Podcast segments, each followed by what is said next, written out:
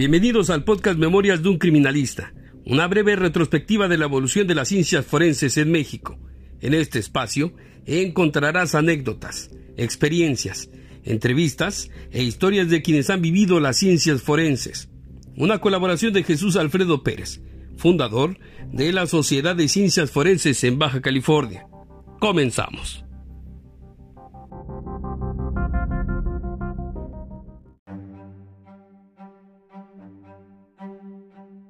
¿Qué tal? Mi nombre es Jesús Alfredo Pérez, soy el fundador de la Sociedad de Ciencias Forenses en Baja California, y el día de hoy te voy a platicar, en Memorias de un Criminalista, la ficha de identificación, un documento importante, el cual tenía la responsabilidad del perito de realizar en la década de los 80.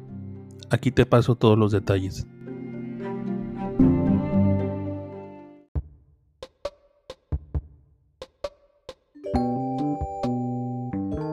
En 1988 no existían los sistemas automatizados de búsqueda de huellas dactilares como hoy observamos en series de televisión.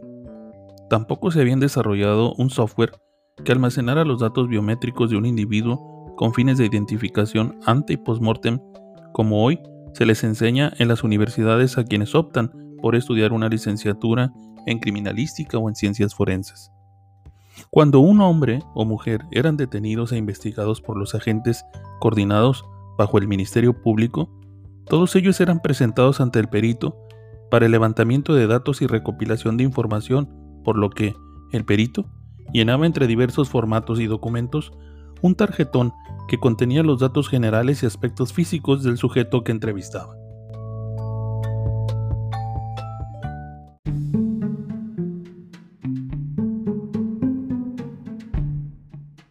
La habilidad del perito para realizar la entrevista era crucial. Crear una empatía en la entrevista, generar confianza con el entrevistado pese a la peligrosidad del individuo, era un requisito fundamental para poder obtener los resultados deseados y llegar a la revisión de cada detalle, incluyendo la superficie corporal del entrevistado.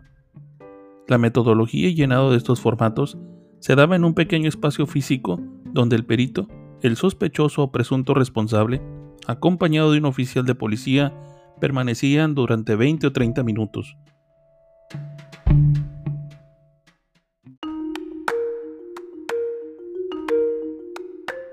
La captura de la información era en una máquina de escribir y no había margen de error al teclearlo.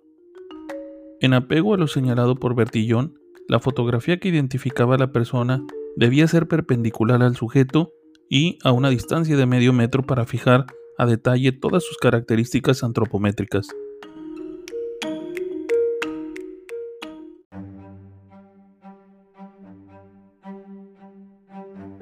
Hoy los constantes cambios vertiginosos del mundo moderno exigen que los peritos cuenten con la preparación profesional necesaria para desempeñar su trabajo, pero sobre todo cuenten con una vocación de servicio, basada en principios, valores y un código de ética muy estricto, que no solamente quede escrito en un documento, sino que lo viva con el corazón, como lo ha escrito la misma historia de las ciencias forenses.